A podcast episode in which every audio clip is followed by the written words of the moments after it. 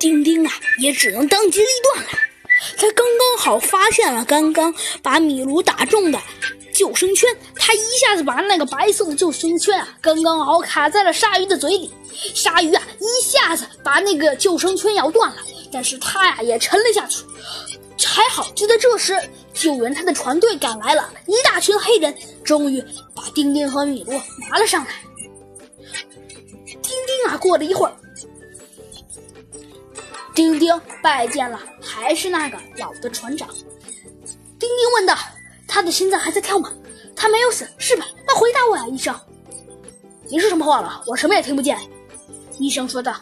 “一切正常，他还活着。”我太高兴了，丁丁啊，立刻说道：“哎，我们来给他做人工呼吸，你看，过一会儿他就会醒来了。”没过一会儿啊，果然。米卢啊，晕头转向的醒了过来。太好了，我的好米罗，你可是死里逃生啊！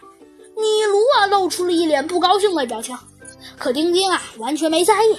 好了，米卢，现在我们该去先换一下衣服，然后再好好的休息一下。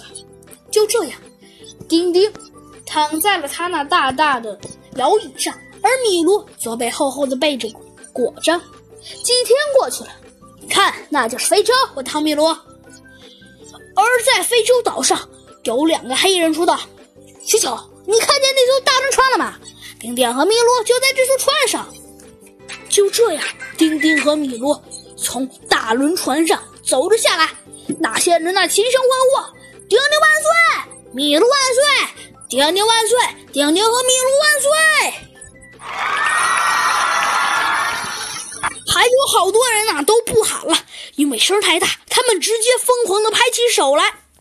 就这样，丁丁和米卢都被接待了。